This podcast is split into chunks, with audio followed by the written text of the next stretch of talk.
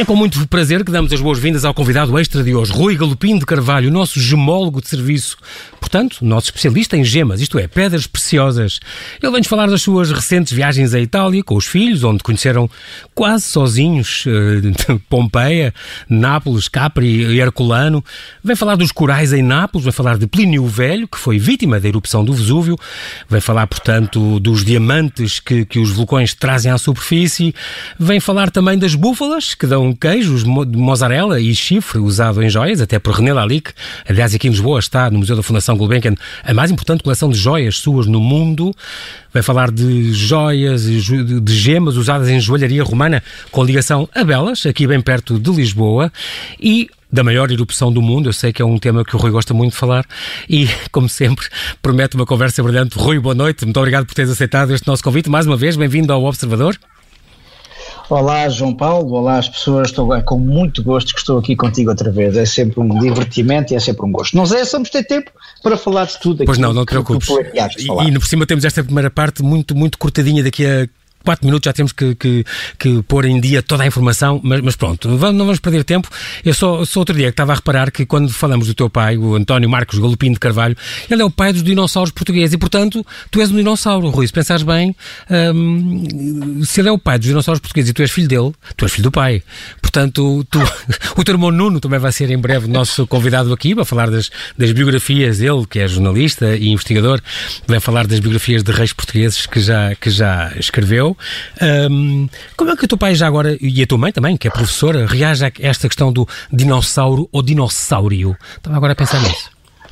É engraçado que o, pai durante muito tempo advogou que a forma correta em português seria dinossauro, hum. mas também, por alguma razão, entende que as línguas, ao contrário do latim e do grego, são línguas vivas e, portanto, a própria matéria viva que somos nós acabamos por adaptar um pouco a língua e a, e a grafia e a oralidade à tradição verbal. Portanto, da mesma forma que se diz oiro e ouro, também se diz dinossauro ou dinossauro. E eu só não digo touro e toiro, porque agora não é politicamente correto, mas também eu percebo o que estás a dizer. uh, Deixa-me perguntar-te uma coisa. Neste tempo de Covid, uh, que, que, influência é que isto tem no, concretamente no mercado das gemas? Tem tido alguma, alguma influência particular? Notas isso? Tu que estás atento a esse mundo? Noto, noto e é engraçado que no produto mais massificado, portanto no produto de não tão grande valor, houve uma quebra muito significativa nas vendas. Todavia, no produto de luxo muito caro, houve um uhum. aumento curioso das vendas, porque as pessoas muito ricas, que enfim são, são, são muitas, enchem porventura um ou dois estádios de futebol, mas a nível global essas 100 ou 200 mil pessoas conseguem chegar para encomendar às grandes casas do mundo e aos grandes fornecedores de joias e de pedras coisas muito caras. Quando digo coisas muito caras, na ordem que da, dos 10, 20, 30 mil dólares, que não era, ou euros, que não era muito habitual haver uhum. encomendas online desse valor e passou a ser para esse segmento de mercado. Portanto, é um valor uh, que se mantém, é um valor uh, que, portanto, é sempre uma aposta uh, que, é, que, é, bem feita, portanto, nesta... As coisas muito caras estão, estão com procura, por exemplo, se é formos isso. à China, que agora não podemos ir, há filas à porta das marcas de luxo. É impressionante. Verdade, e, também, e cá também, na questão dos apartamentos, imobiliário, também se nota isso. Os de super luxo venderam-se todos, as casas mais médias é que continuam muitas por vender, é incrível. Um, já agora, antes de, deste intervalo, que nós temos 40 segundos, um, é muito importante este período porque uh, no aspecto que tu dás muitas aulas online, há os webinars, os, os webinars da, da Home Gemology uh, que, que, que, faz, também temáticos, que vai havendo, e portanto as tuas classes sobre por exemplo, rubis, sobre esmeraldas, são, são já muito famosas. E tu, quando fazes estas aulas online, que aproveitaste para fazer muitas agora nesta altura, um, tens gente de todo o mundo a assistir a isto. Sim, gente de todo o mundo, que felizmente chegámos a mais de 20 mil pessoas, fiz 46 aulas e em inglês, enfim, não foi em português, mas tive muita gente de cá, por acaso, muita gente portuguesa, uhum. mas sim, até do Suriname tinha pessoas do Havaí, das Fiji, enfim, são, são webinars em inglês, em inglês, não é? Porque é para todo mundo e que basta ir ao teu site, Rui Golpim, é assim que, que as pessoas é. podem aceder? ruigalpim.com e pronto, tá está lá. Até estão alguns vídeos de algumas aulas. Muito bem, são 8 e meia. Rui, não desligues, continua connosco. Vamos pôr em dia a informação e já voltamos. Até já.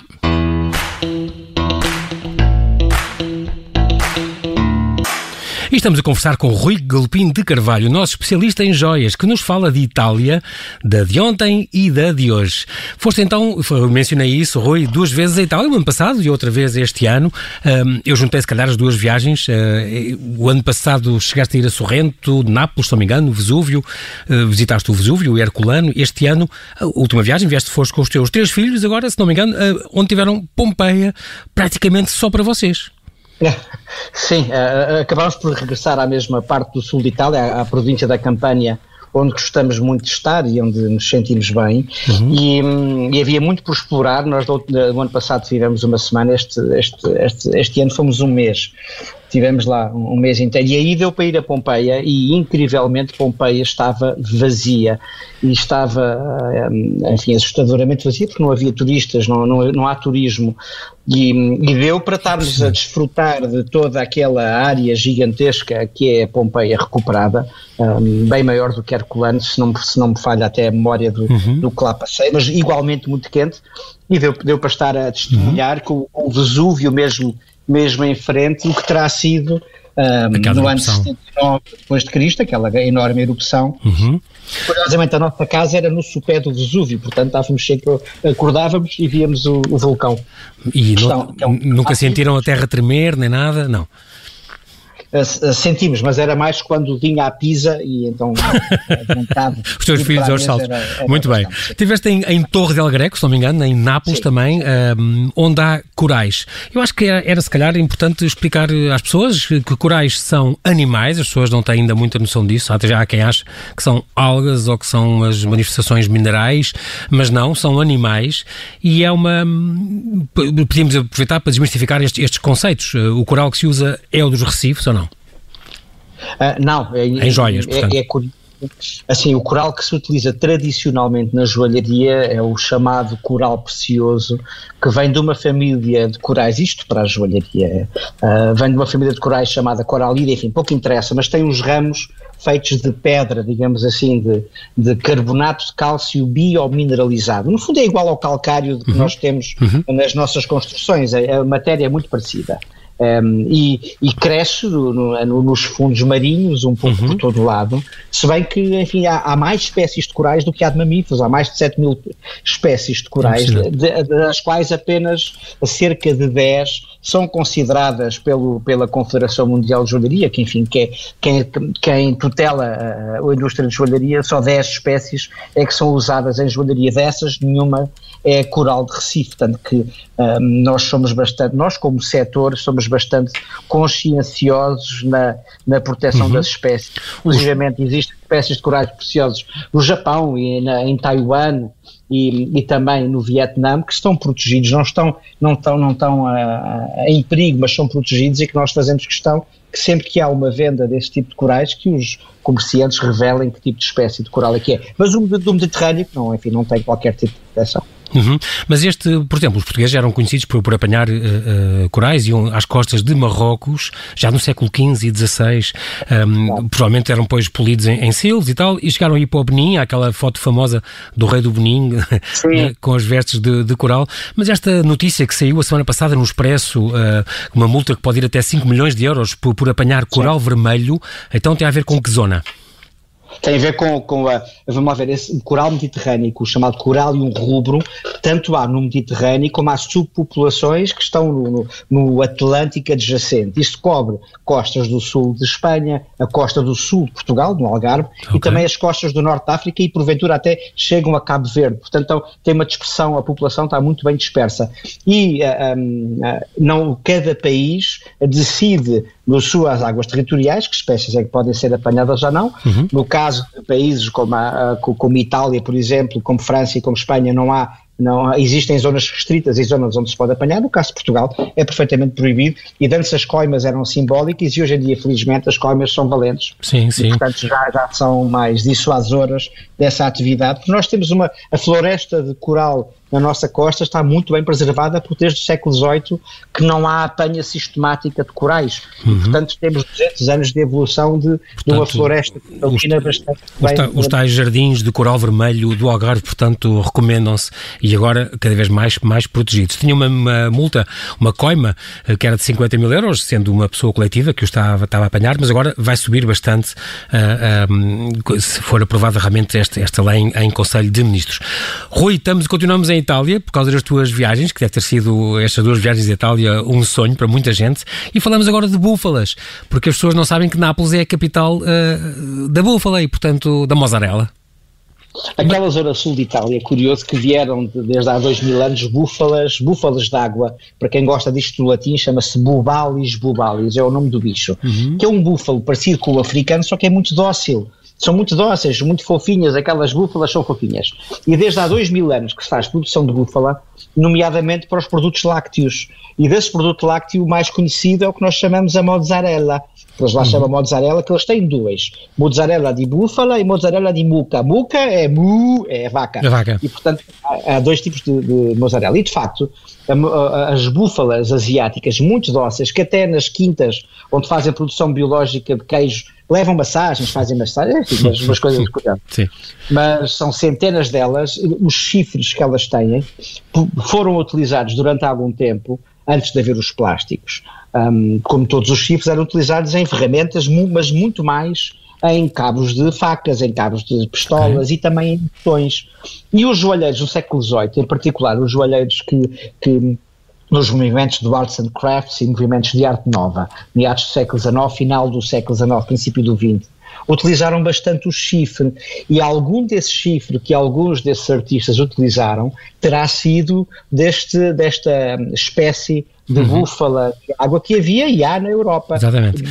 Porventura a maioria das vacas charolesas, que essas sim estão em, em, em muito maior número, mas o chifre da búfala foi eh, com certeza utilizado em joalharia porque é um, enfim, é uma, um material termoplástico muito fácil de usar uhum. e quem quiser ver chifre um, artisticamente decorado pode ir à Gulbenkian, à Sala Lalique e que há bastantes, enfim, na, na Gulbenkian tem uma das melhores coleções de Lalique do mundo, são mais de 80 peças uhum. que estão em exposição permanente e algumas dessas peças são feitas em chifre, em corno, o nome, o nome correto é corno, sim, nós sim. queremos ser mais elegantes, dizemos a palavra errada chifre, é corno, aquilo é um corno. Exatamente.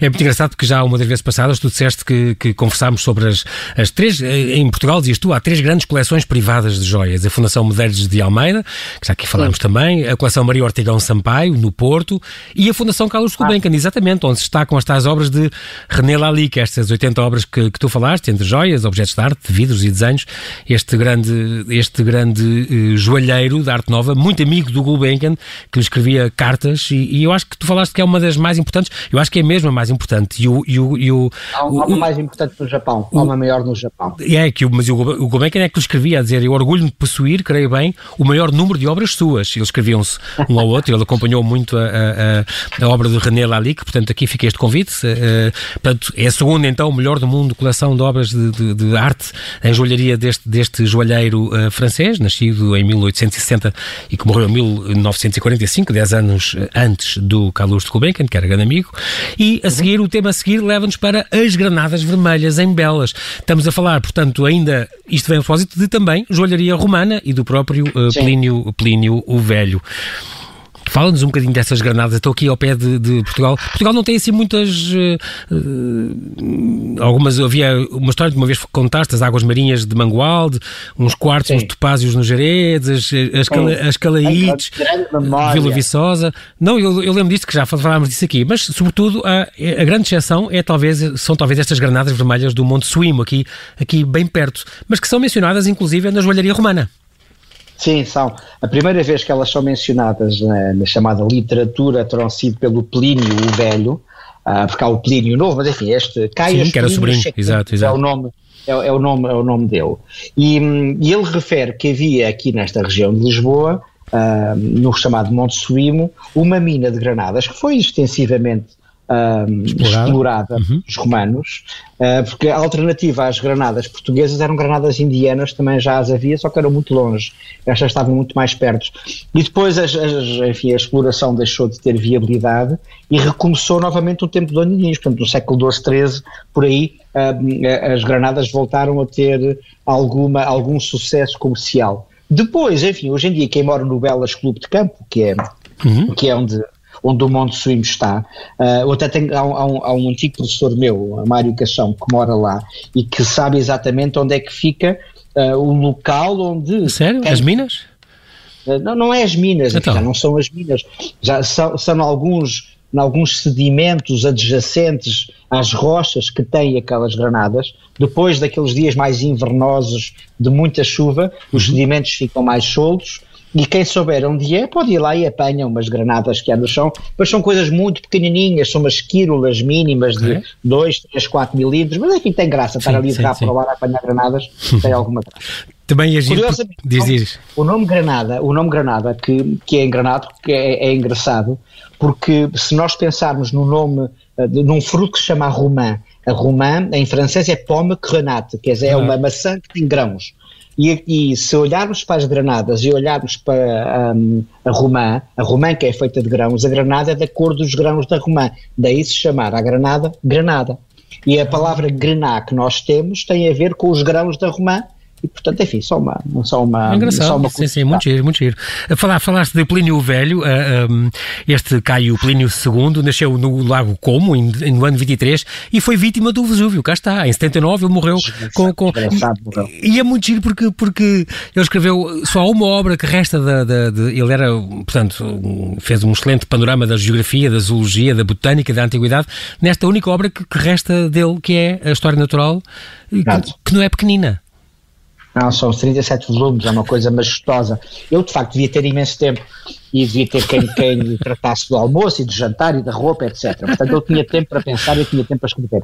E ele, ele fez uma colagem, digamos assim, de tantos outros escritores antes dele, nomeadamente o grego Teofrasto, Teofrasto que foi, foi tutor de Alexandre o Grande, daquele grande imperador macedónio que uhum, chegou uhum. quase à Índia. À Índia, claro.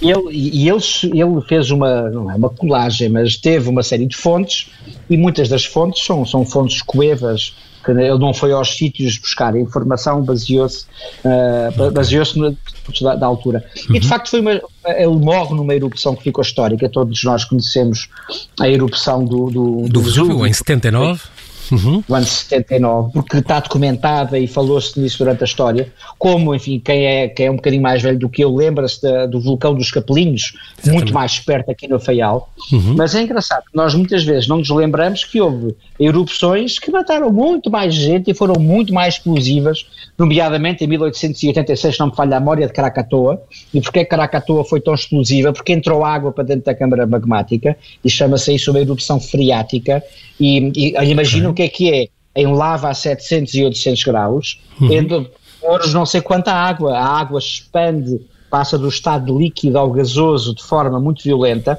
aquelas moléculas de água expandem imenso e provocam uma enorme isso é, dá-se o rebentamento. E esse rebentamento levanta uhum. vapor de água e levanta cinzas. Mais violenta do que o Krakatoa, mas também na mesma região, ali no anel de fogo do Pacífico. Na Indonésia. Onde agora é a Indonésia.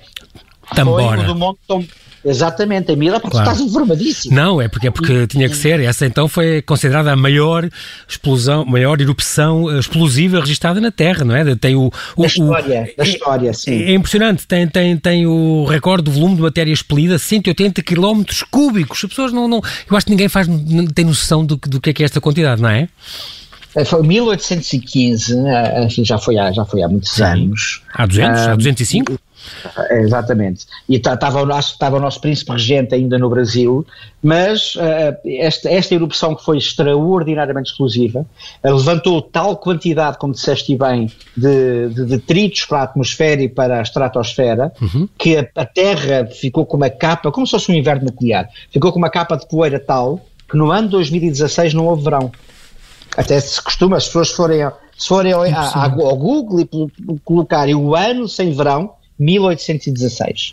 Impressionante. Porque, de facto, houve, alterações muito significativas do clima devido a uma, erupção altamente violenta. E se nós recuarmos muito na história da Terra, enfim, na história do homem temos esta que é que, é que está em registro, Sim. mas se recuarmos nos muitos milhões de anos de, da história da Terra, devemos ter com certeza muitas mais explosões uh, vulcânicas como estas, que muitas delas terão causado cataclismas ambientais que, enfim, terão causado a morte de muitas espécies e, a, e, o desenvolvimento de outras novas no, nos novos nichos ecológicos que entretanto se criaram. Claro. Isso é que é o na, na, na, neste planeta que é um planeta vivo, não é? Claro. Nós homens somos apenas mais um, mais um personagem desta mesma história, mas nós estamos aqui há muito pouco tempo. A civilização tem 10 mil anos, 15 mil anos.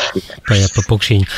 Um, portanto, fica aqui esta referência que eu acho que as pessoas mais interessadas podem ir procurar, este Monte Tambora, que está na ilha de Sumbawa, que é uma das pequenas ilhas de Sonda, arquipélago de Sonda, que pertence à Indonésia, um, a não perder esta erupção, que se deu entre 5 e 10 de abril de 1815, considerada então a maior na, na história, com este volume. Entre 60 e 70 mil pessoas morreram, não é? Portanto, é, uma, é um volume e é uma quantidade de gente, uma coisa impressionante. Que se saiba! Que se saiba, claro.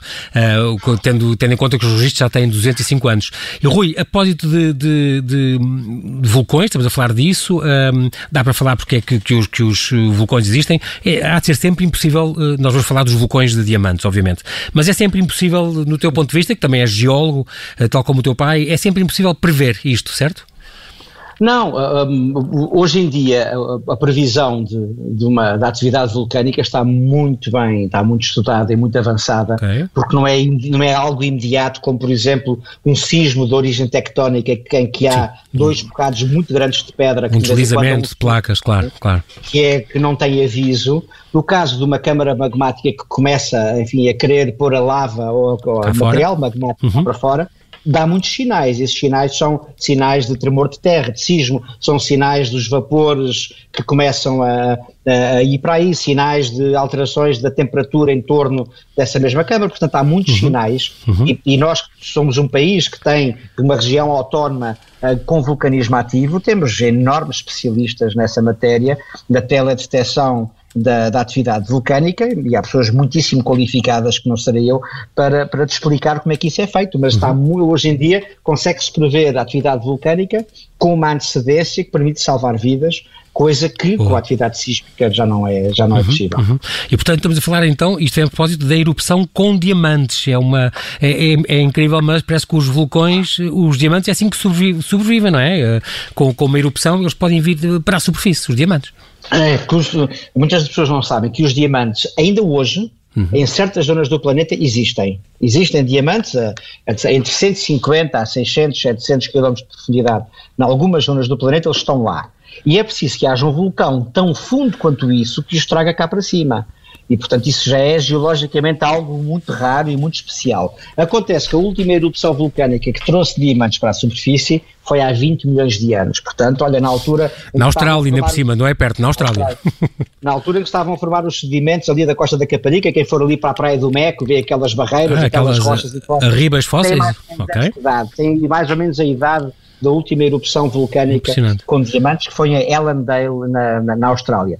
Bem, mas o que, é, o, que é, o que é muito interessante nas erupções vulcânicas de diamante é que para o diamante, o diamante gosta de estar sob pressão, gosta de estar sob pressão e alta temperatura. E a pressão é 50 mil vezes ou 45 mil vezes superior à pressão atmosférica, é uma pressão brutal. brutal. Então, aqueles átomos de carbono que se detestam uns aos outros, é como alguns políticos não gostam de estar juntos, uhum. mas sob pressão têm que se juntar. Claro. E, portanto, o diamante é como se fosse isso, é, uma série okay. de entidades, são os carbonos que não gostam uns dos outros, mas que sob pressão um, estão juntos. Eles só sobrevivem como diamantes se a erupção que os traz dos 200 km de profundidade para a superfície, e lembremos que a superfície a pressão é atmosférica, claro. não é 50 mil vezes a pressão atmosférica. Claro. Mas eles só sobrevivem se a erupção for tão rápida que permita que aqueles carbonos não tenham tempo para se rearranjar de uma forma que gostam mais, ou seja, afastados uns dos outros. Portanto, é, é, o caso da grafite, nesse caso?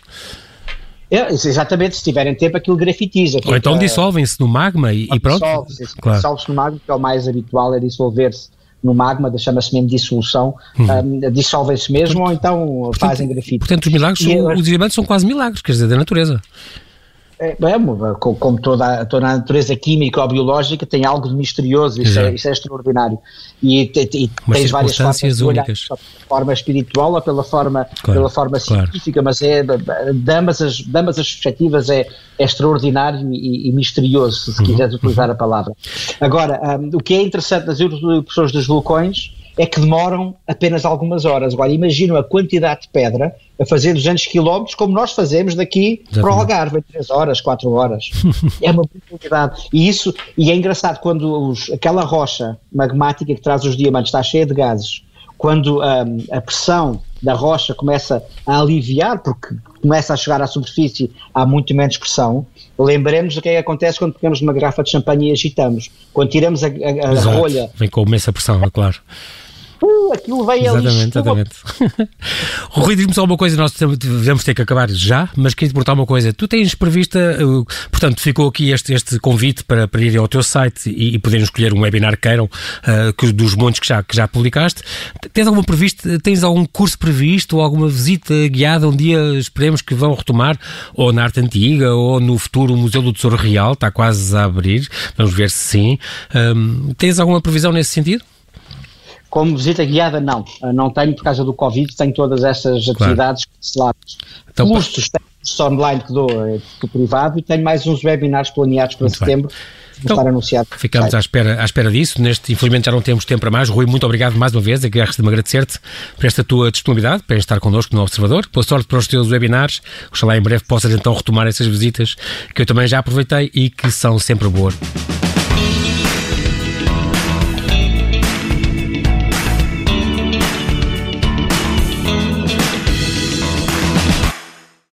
Obrigada por ter ouvido este podcast. Se gostou, pode subscrevê-lo, pode partilhá-lo e também pode ouvir a Rádio Observador online em 98.7 em Lisboa e em 98.4 no Porto.